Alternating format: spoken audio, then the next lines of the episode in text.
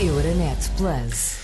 Esta semana, vários uh, órgãos, uh, vários uh, grupos de ministros reúnem-se informalmente no âmbito da presidência portuguesa da União Europeia. Os ministros da Saúde vão amanhã avaliar a resposta à Covid-19, mas também o plano da Europa para travar o cancro. Foi anunciado no mês passado pela Comissão Europeia. A Comissão Europeia uh, avança com um plano de ação, tendo em conta que, por exemplo, em 2020.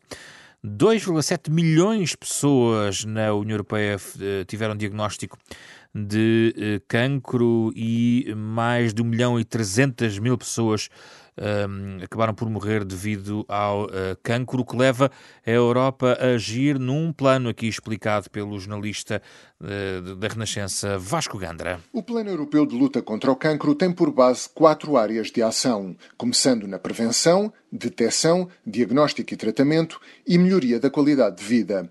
Em matéria de prevenção, o plano aposta em ações que incidem sobre os principais fatores de risco, como o tabaco, o consumo nocivo de álcool, a poluição ambiental e as substâncias perigosas.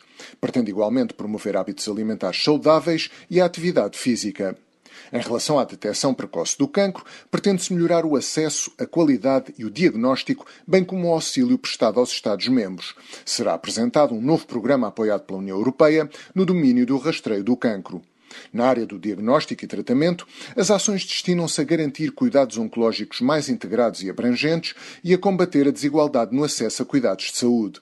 Até ao final desta década, 90% dos doentes elegíveis devem ter acesso aos Centros Nacionais Integrados de Oncologia, interligados através de uma nova rede da União Europeia. Também será lançada a iniciativa Uma Melhor Vida para os Doentes com Cancro, centrada nos cuidados de acompanhamento. Para apoiar as novas tecnologias, a investigação e a inovação, será criado um novo centro de conhecimento no domínio do cancro para ajudar a coordenar as iniciativas a nível da União Europeia. O plano tem previsto um financiamento de 4 mil milhões de euros. Nesta edição, o jornalista Francisco Sárcio Cabral. Boa tarde, Francisco. Boa tarde, Pedro. Uh, aqui é mais uma ação que mostra como a União Europeia quer entrar decisivamente e acelerar toda a sua ação federal, digamos assim, em matéria da saúde. É, a saúde está fora dos tratados. Portanto, em princípio, os problemas, a política de saúde é uma responsabilidade nacional. É claro que pois há cooperação e é importante que haja cooperação. Eu julgo que não seria eh, não seria inteligente mudar os tratados para meter lá a, a saúde, até porque um, uma eventual revisão do tratado levaria eh, a vários referendos em vários países e possivelmente era chumbado.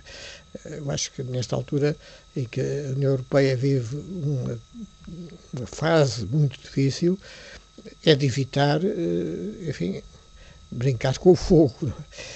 Agora, é, tudo que seja eh, estimular a cooperação, ótimo.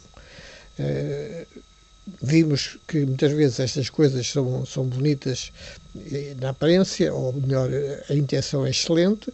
Foi o caso das vacinas, é que a ideia de fazer eh, uma compra conjunta e depois distribuir as vacinas pelos países eh, membros é, é uma ideia ótima, só que foi um pouco estragada pela, ou um pouco, ou bastante estragada pela execução. Os contratos que fizeram com, com as farmacêuticas não tinham eh, força para, para, eh, para o caso de, das farmacêuticas falharem, falharam eh, nos prazos e, e, e, deixaram, enfim, um pouco os países europeus de mãos a abanar e já vários recorreram a outras fontes de, de, vacinas, como a Rússia e a China. E esta questão vai-se colocar também no cancro, onde a, a, as farmacêuticas são essenciais em relação aos, às, às terapêuticas usadas, não é? Pois é, é isso. Portanto, tem que ter cuidado uh, com. Enfim, não, não, não, não, que o passo não seja maior que a perna, não é?